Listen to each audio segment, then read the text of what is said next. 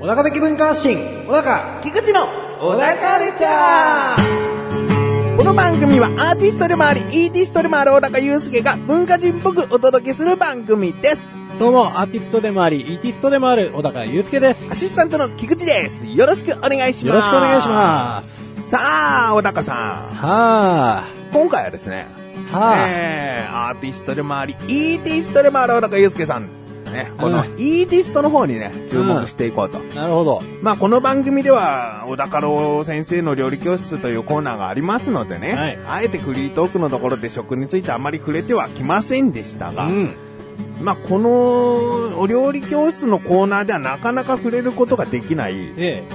小高祐介のこう好きな食べ物っていうのをお、おうざっくりこう聞いておこうかなと。おうおう。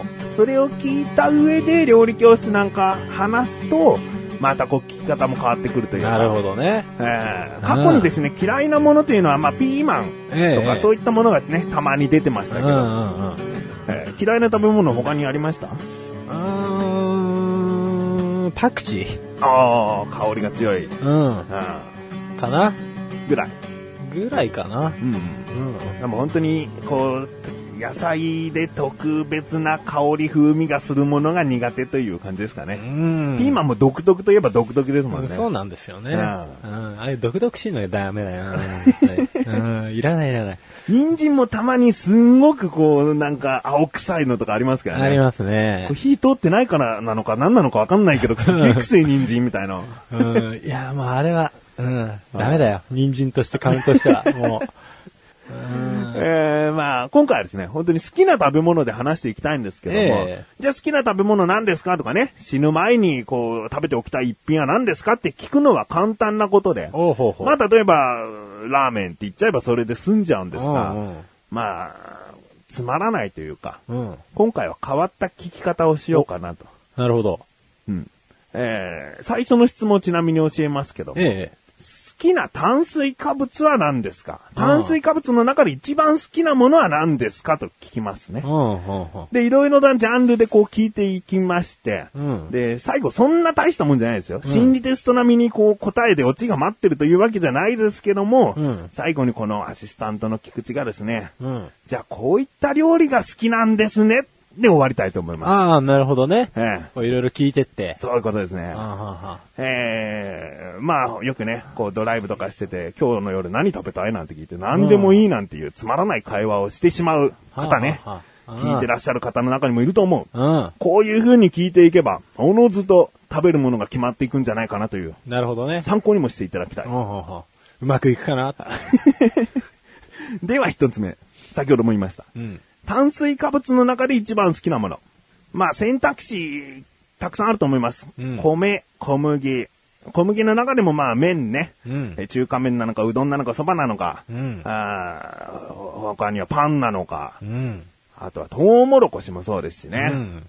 え言ってしまえば砂糖なんかもそうなんですよね。うん。だからその中で特に、いや、僕は甘党なんで、じゃあ砂糖って言ってもいいですし。うん。なんでしょうね。だ1ヶ月ずっとこれでもいいよ。1ヶ月は多いかな。1週間ずっとこれでもいいよってい言える一番のものですよね。うどん。おうどん。う どん。ちょっと考えましたね、今ね。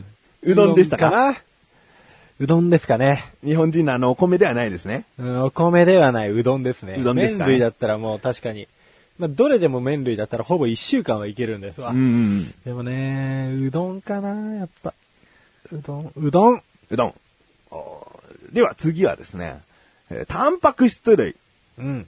えー、豚肉、牛肉、鶏肉、もちろんのこと、魚もそうですし、豆腐もそうですよね。うん。えー、タンパク質の中で何が一番好きですかうん。他にもありますかね貝とかもそうですもんね。エビとかカニとかももうタンパク質ですから、うん。大体料理のコースでいうメインになる食材。いいですね。鳥鶏、鶏肉。うん。 これはもうほんとね、皆さんね、想像以上に苦渋の決断ですよ。あ、そうですか。あれもこれも捨てがたいなーって思いながら。今回、菊池の質問に沿って喋っていけばいいよ、気楽にねって言ったんだけど、言ったんだけど、そんな気楽に答えらんない。これ結構苦渋だわ。うん。なるほど、鳥ですね。鳥。ううんん。。やっぱ豚牛よりは、ずっと食べていけるかなとか、そういうの考えました。うんそういうのもやっぱありますね。うんまあ、たまに無償にね、あのー脂っこいの食いたくもなるんですけど、うん。うん、なんだろうね、鳥ですわ、やっぱり。なるほど鳥のあのさっぱりした油だったら、まあ全然いけますわ。うんうん。なるほど。うん、 本当にね。 ということで、鶏肉ですね。じゃあ次はですね、えー、あえて最初に、緑黄色野菜で何が好きですかこれが終わったら次、普通に野菜の中で何が好きかを聞きますので。緑黄色野菜。あーまあ、パッと出るのが先ほど出たピーマン、人参もそうですけどね。かぼちゃなんてね、緑黄色野菜ですぐ出てくる感じありますけど。うーん。え、これ緑黄色野菜だよな。あれ、セロリって緑黄色野菜あセロリは薄い気がしますねう。ーん。じゃあその次の質問の答えはセロリにします。そうですね。セロリですね。はいはい。4番目の質問はその他の野菜の中で何が好きかになるので。うん。セロリですね。緑黄色野菜はないですか緑黄色野菜はね、なんだろうな。まもう、ちょっと、たくさん言ってもらっていいですかいやー、オクラとかそうかなえー、かぼちゃ先ほど言いましたよね。ええアスパラガスとかそうですよね。おうおうおう。春菊もそうですね。かチンゲン菜。ほうれん草もそうですね。ええー、トマト、ニラ、ネギ、えーブロッコリー。トマト。あ、トマト。なるほど。トマトですね。えー、ではですね、ラスト2。あとはい2つあります。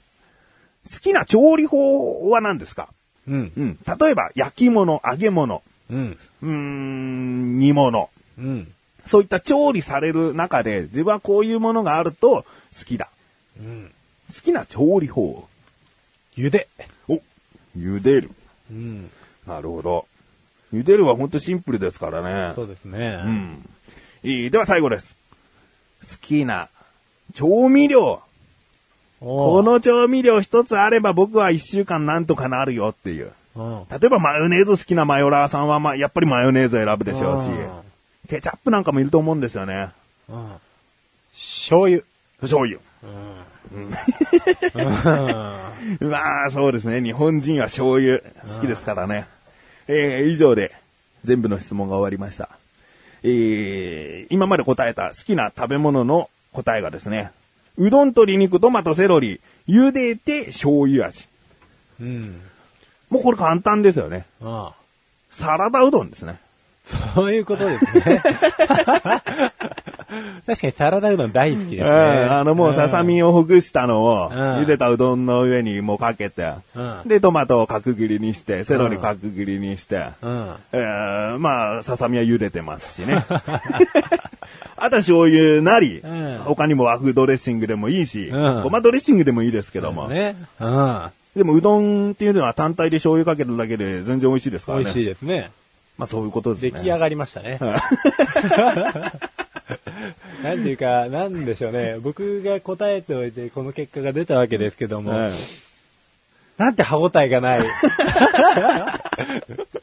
でもこれがね、こう、夕方ぐらいの車の中で、ん何食べたいいや、何でもいいですよ。なんていう会話じゃなく、うん。よし花丸うどん行こうみたいな話になるわけですよ。そうですね。うん一つの救いになるわけですうんね。うん。あなるほどね。やっぱりもう、年というか、小高祐介30ですけども、うん。でも、もうさっぱりとしたものの方がいいという、 そう、もうね、しんどいから本当にね。あのー、家系のラーメンもね、最近はもう本当に、ご無沙汰ですよ。焼肉とかダメですか焼肉もね、もう、うん、ちょっと夜遅くに食べたりはなんかでもできないね。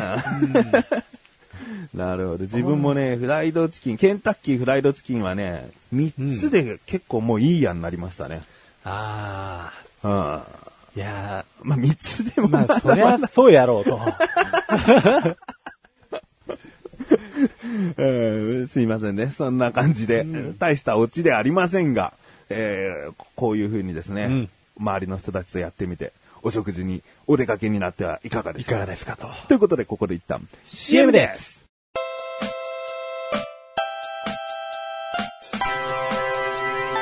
サッカーの話がもっと聞きたい。サッカーとラジ袋 J リーグの話から日本代表の話まで、サッカーとラジ袋サマスコット話やチーム名の由来に面白いサッカー本の紹介、ッカーとラジ袋足りないところはゲストで補強。サッカーとラジ袋聞いてねー。聞いてね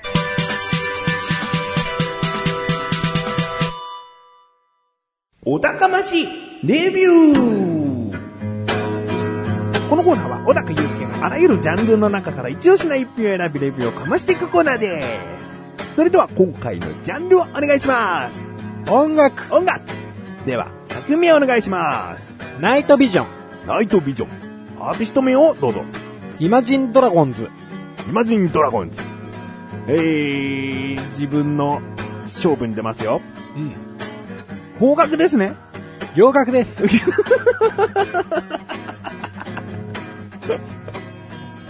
もう ね。まあ勝負っていうのはこういうもんだから。二択なんですけどねうんイマジンドラゴンズドラゴインマジンドラゴンズです。ドラゴンズ。いや、なんかちょっと日本人でも、こう思いつきそうなアーティスト名だと思っちゃったんですよね。なるほどね。うんわかる。わかりますドわ。ラゴンズですからね。うんそうなんですよね。僕もこれ多分バンド名だけで見てたら多分聞かなかったでしょうね。おー。そんなにかっこいいバンド名ではないなと思ってたんですよちょっと中肉せえなみたいな。 少年野球にもありありそうですね。うんそうなんですよね。中日系 の。 NHK、の青いユニフォームで。そうそうそううそう。んでは、イマジンドラゴンズさんのナイトビジョン、はい。レビューかましてください。はい。えーまずイマジンドラゴンとはですね、まあ非常に残念なことながら、もうこれ、ネバダ州。もうネバダ州。日本ではないと。この時点で。結構自然が大広い、大きな街っていうイメージですかね。ところがですね、ラスベガスを中心に。おおそっちなんですね。うんちゃんとそっちなんですね。そうですね。で、このアメリカのオルタナティブロックバンドですね。うん。うんで、まあ、メンバーが、1、2、3、4、うん、4人か。 4人組。うん。オルタナティブっていうのは、あの、ボーカルがいないんでしたっけいや、います。普通にいます、今回は。オルタナティブっていうのは何でしたっオルタナっていうのはジャンルですね。けジャンルの。うん。まあ、ロックのジャンルの一つなんですけれども、うんちょっと内省的なというか、うん。うんうちにこもりがちな音楽をやることを、まあ、割と示してたんですけど、んでもイマジンドラゴンズはですね、まあ、こんな感じでウィキに書いてはあったんですが、オルタナかっていう感じですね。おーうん。ちなみにその、歌い手がいないやつはインストですね。インストバンドか。インストゥルメンタルバンドって言ってね。うん。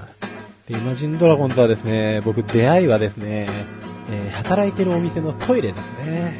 おーうん。トイレで流れてきた。そうですね。まあよくその有線とか繋いでね、おあのーこれが熱いぜみたいな音楽がバーって流れてることあると思うんですけど、うんどこのお店でもね。うん。それをですね、ふわって聞いた瞬間に、速攻で携帯電話を取り出してですね、あおのうーまあ、アプリケーションでサウンドハウンドっていうアプリがあるんですけれども、はいはいはこのサウンドハウンドを使ってうん、こいつら 誰だって。い。電話を掲げたわけですかそうですね。まあ、下半身丸出しで掲げてたんですけど、なんだこれっつって、おーまあ、拾って、情報を調べましたら、うん。まあ、このイマジンドラゴンズさんだったと。おーうん。で、まあ、僕がハッてした曲はですね、うん。えっ、と、曲名で言うと、It's Time っていう曲なんですけれども、うん。まあ、この曲は後々調べたら、まあ、結構ショーなんかも総なめしてる曲みたいでお、ーうん、割と、まあ、知ってる人も知らない人もなんとなく聞いたことがありますよみたいな、うん。まあ、いわゆるバンドの代表曲ですね。うんうん。でね、このバンドのそもそもの特徴としてはですね、あんまりギターをめちゃくちゃ歪ませたりとかはしないんですよ。むしろギターに関してはシンプルで。うん。あとはマリンバとか使ったりして、ちょっと可愛い音楽に一見聞こえますね。うん原型は。おーうん、ただ、なんて言うんですかね、リズム体。ね。おーベースはともかくとして弦なんで、あっちは原 型はもう本当に今回ほっとくんですけれども、ドラムね、ドラムがすごい。そうなんですよ。まあ、ドラムがすごいっていうか、パーカッション系がすごいって言ってもいいんですけれども、おあのーまあ、独特な叩き方っていうのもあるんですが、うんまあ、実験的でもあって、和太鼓の音とかも入れたりするんですよ。うん。なんでちょっと民族チックなバックグラウンドの音楽の中に、うん。まあ、可愛い弦楽器の音が入ってきて、おで、で、かつボーカルの人は、まあ、伸びやかに歌ってくださってるっていう感じなんですけれども。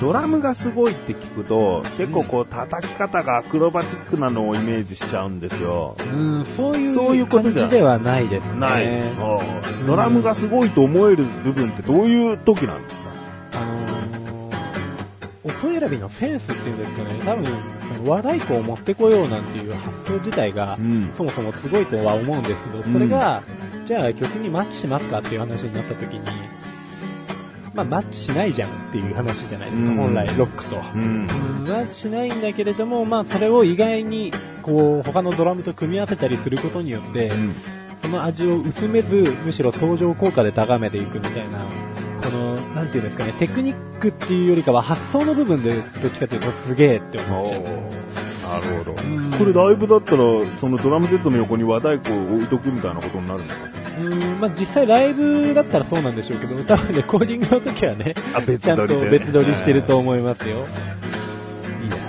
という、えーバンドでございますね。まあうん全曲で言うと、この子たちの曲は21曲、このアルバムに入ってますね。多いですうね。ん、結構多いんですよ。一つ頭の曲数がそんなに短いとかっていうわけじゃないんですけどね、うんもうがっつり売り込む気満々みたいな感じですね。まあ全体的にそのドラムの発想が面白いっていうのと、まああとは、アメリカのオルタナバンドって言ったんですけど、すごく UK 集がすると。うんうん。うん、あの、イギリスのね、ん音楽の、あの、綺麗な感じのそう音楽がすると。で、これメンバー全員ですね、ボーカル以外バックグラウンドコーラスもできるんですよ。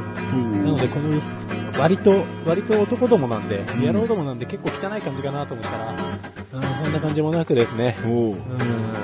綺麗なあー。はははは言ってると。いいですね、でも全員歌がうまいという。そうですね、きっちりコーラスできてて、ううんん。それが後ろで自然にこう穏やかに流れてるうと。ん川のようだなって言ってな。うん。おう まあでも、ボーカルの人の声はすごくいいんですよね。うんなんていうのかな、歌が上手いって感じではないんですけれども、うん。やっぱり音楽に合ってるっていう感じですね。うんうん。だから歌が上手くて音楽作るって、歌を優先させるために音楽を作るうっん。て、なんか違くないっていう、なる僕ほどの。ご意見と一致。 こういう作りたい音楽があって、それに合った楽器なり、ボーカリストなりを探してくるとか、うんうんうん。で自分たちができることは自分たちでやって、うんそれ以外はサポートのメンバーに頼るとか、まあ、より良い音楽もの、音楽を作るためには、どうするべきか的なことはもう、ここに全部、レコーディングされてお ります。なえるほえど。うんなぜバンド名がこれなのかっていうのはあるんですけどね。うんなんかアナグラムらしいんですけど、うーん、わかんないですね。そうなんかイマジンとかの綴りが何かの頭文字だったりとか。そうそうそう、うんだったりするらしいんですけど、うん。うん。まあ、ちょっと調べる時間もないし、まあ、今度暇な時にゆっくり。はい。 なんかね、ああ、これがイメージとして近いかな。アップルの CM に使われそう。あー。あアップルの CM の曲って、まあ iPod の CM とかは別ですよー。う。ん。 iPod の CM とかは別ですけど、Mac、iMac とか MacBook とか、えーあの辺の CM に使われそうな、割と洗練されている。んでも太鼓でちょっと惜しい感じが出てるから、んあ、Mac は結局使わないかなとは思うんですけど、そうイメージとしては近いですわ。あーなるほど。聞けや えー、ということでですね、今回の、えー星の数に行きたいと思います。最大が5つ星ですが、いくつですか ?5 つ !5 ついやーもう音楽だけで5つですから。なるほど。うん。こっから下がることはない。ですね。まあ、もう、そうですね。よほどその、アーティスト名のアナグラムがひどいものになけれ ば、大丈夫だと思います。全部放送禁止用語だったからです ね。しょうがねえ、じゃあアナグラムで行こう ぜ。あーまあ、わかりませんからね。うん、そうですね。はい。ということで、今回は音楽というジャンルの中から、イマジンドラゴンズさんのナイトビジョンというアルバムをレビューしました。以上、お仲間しレビューでした。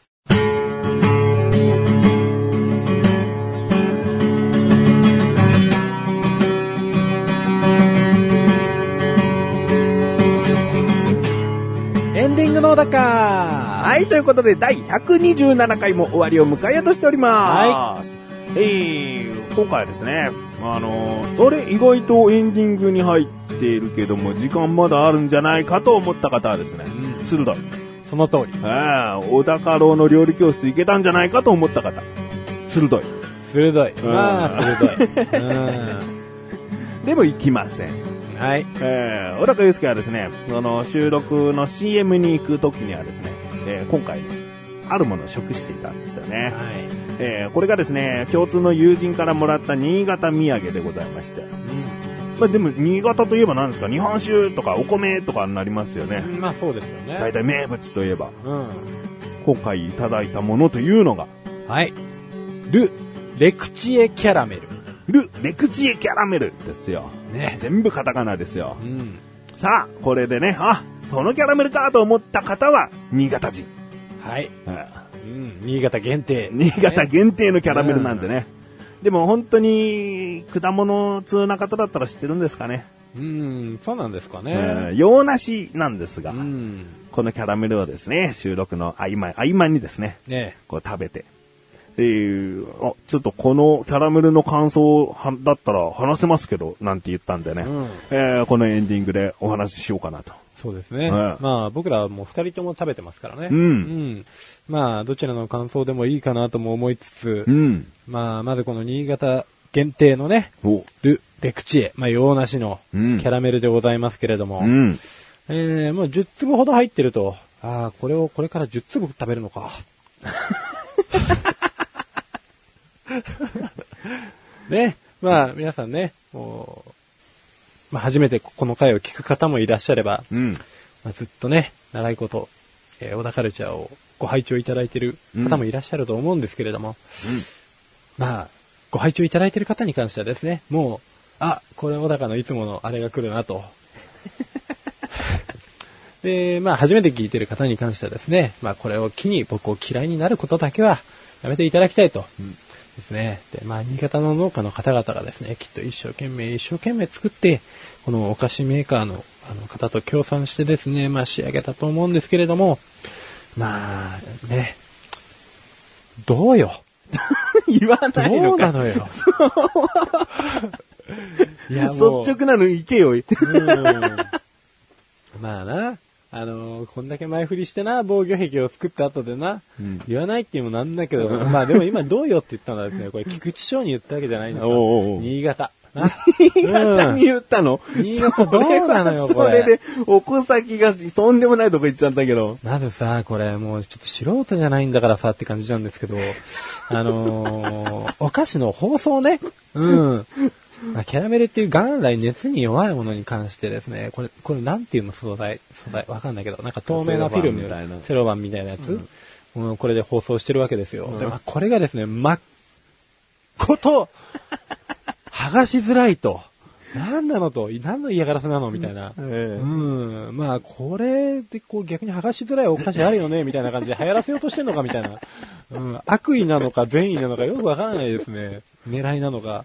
あのー、確かに剥くとね、ボロロボロこうちぎれちゃうんですそうなよんですね。よ。もう僕の開けづらさをですね、もう菊池翔はですね、刺してか刺しておらずかで、あの、もうすでに左手を差し出しているというで すね。なんだこの左手と思ったら、いいよこれボロボロしたらここに置いてっつって。まあ確かにボロボロすると、バカバカっつって、もう俺も30だったわそんなにボロボロこぼさねえよっつって、やってたらですね、もうなんだこれみかん以上に剥けるじゃないかっつって、全然剥き終わらないと。もう、まあ、やっとね、まあ、そうこうしてるうちにも、そうですよ。まあ、物質なんでね、やはり限界がありますから、うんもうフィルムは全て剥がし終わってですね、いやーっつってもう、まあ、これだけ逆に苦労して開けたわけだから、 おいおい、さぞ美味しいんだろうな、っつってね、まあ、こう、口に頬張ってやったわけですよ。こう、おりゃっつってね、新潟なんぼのもんじゃいっつって、ル、レクチエっつ って、あのー食べたんですけれども、なんですかね、まずね、す、え、これ季節の問題すごい硬いですよね。まあ、そうですね。ずっとこう、寒い室内とかに置いといたっていうのもあるかもしれませんがう。ん。いやでも、だってさ、そんなに、そんなにさ、まあ寒いけど人が住んでるよ。 寒いけど人が住んでるから、まあ大丈夫かなみたいな感じで、さって言ったらね、ピシッてちょっと刺さってね。これね、あれですよ、多分口内物ですよ。いやー、つってやられたっつって。いや、待て待てと。まあ、じゃがりこで口内炎になることもあるじゃないかっつってね。まあまあ、どうどうっつって食ったんですけど、まあね、すごいんですよ。ルーレクチエ。もうね、ルーレクチエが全然出てこない。 あれみたいな。まあ、キャラメルだよと。うん。まあ確かにキャラメルだから、まあ、いろんなものが入ってると。うんただ、まあ、ルーレクチエで、うんまあ、通してるから、もう結局ね、これ、まあ、洋梨って結局これどこにも一切書いてないのかな書いてねえ や。うん。まあ、いいや、そこはもう。あの、ルーレクチエをこう、ほばって。でですね、もう全然ルーレクチエが出てこないと、もう普通のキャラメルだと。まあむしろちょっと、まあ、菊池翔も言ってましたけど、確かに同感ではあったんですが、まあ、ちょっとヨーグルト味じゃねえのっていう感じの、感じがあって、で、まあ、ちょっと鼻を抜かないとルーレクチエの味もしねえよっていう話がですね、まあ、ちょっとお隣から聞こえてきまして、ああ、なるほど、なるほど、つって、抜きゃいいのか、つって。抜くのかって、わざわざみたいな。うん。で、まあちょっとですね、あの、鼻の方を調整させていただいて、で、嗅ぎながら、ふんふん嗅ぎながらですね、うんまあちょっと食べてみたんですけれども、いましたね、確かに。あーっつって、ここだっつって。 まあ、終盤割と溶けてきて、やっとこさ食べやすくなったあたりにですね。なんでね、あのーいろいろ考えた方がいいよ、新潟。あーつって思った部分はあったんですけど、これあの、 いいとこが、いいとこがあって、この食べやすくなったタイミングっていうのがあるんですけうど、ん食べやすくなったタイミングに関しては、んあの、まあ、鼻から抜けてくる香りっていうのは、まあ、結構美味しい感じのね、うんまあ、洋梨っぽい味は出てきてますし、うん後半は割と鼻抜かないでも、うんうんうんまあ、普通に洋梨の味はしますと。うん。うんだから、このフィルムと、序盤の食いづらさ、うん。うんうん。これさえどうにかなれば、うんこれ製品にできま すよ。なってますよ。ほんまや自作。品じゃないですよ、これ。製品だわ製品になってますよ。うんちょっと待ってください。こんなにね、こんなに批判めいた内容だと思わなかったですよ。ああ、もうね。もう、なんでしょうね。僕もう誰からでも最近叩かれてもいいや精神が出て きて。いや、小高祐介は本来こんな人間ですよ。そうなんねで。すよね。いやー、まさかエンディングトークを本当フルに使って批判できると思わなかったです ね。いやでもね、まあ僕はまだその喋りの中にちょっとね、防壁混ぜてますからね。うん合間合間に菊池翔がつけてますから ね。俺の意見じゃないよみたいなところも端々に入れてまあーす入から。れましたね。ええ確かにでも否定もできない。ちゃんと言ったことは言ったし、みたいな。そうですね。だから共犯です。うんううんんまあまあまあまあ、あのーこういう人物です、小高祐介はね。ええ小高ルチャーにおける小高祐介、はいこんな人間なので褒めた時は本当にいいということをね、うんあえてこう主張していきたいんですよ。ええ。えー今回ね、新潟のんさんのね、お土産の中のこのキャラメルの方をね、こうちょっと文句を言ってしまいましたけれどもね。うん。でまあ、こういうことも正直に言っただけであって、確かにこう、フィルムめくりづらいんですよ。 ボロボロになるんですよ。もう何回、10個目でもボロボロですからね。 コツつかみやしないでお食べ終わりましたよ。そうですね、今あのこう最後にこういろいろ四角のものを折るとこう2つ重なる部分があるじゃないですか、うん最終的にね、うんそこをパッパってちょっと開いただけなのに、うん右端の方がもう結構ずるむけって 何っつってお前呼んでないよまだみたいなこれ、キャラメルは普通紙ですよ、くるむうの。んなんなんどうしたのなんでなのえー長くなっちゃいますんでね、 終わっていきます。えーまあこういう人間です。小高祐介、よろしくお願いしまよろす。しくお願いします、えー正直な人間ということで。はい、えー、ね、テレビでも辛口の方、毒舌の方人気あったりするでしょ。ね、小高よしもそういう人物になって、えー、欲しいと思う。ということで、小高ちゃん2週に一度の調べ更新です。それではまた次回、さよならさよならみたいだな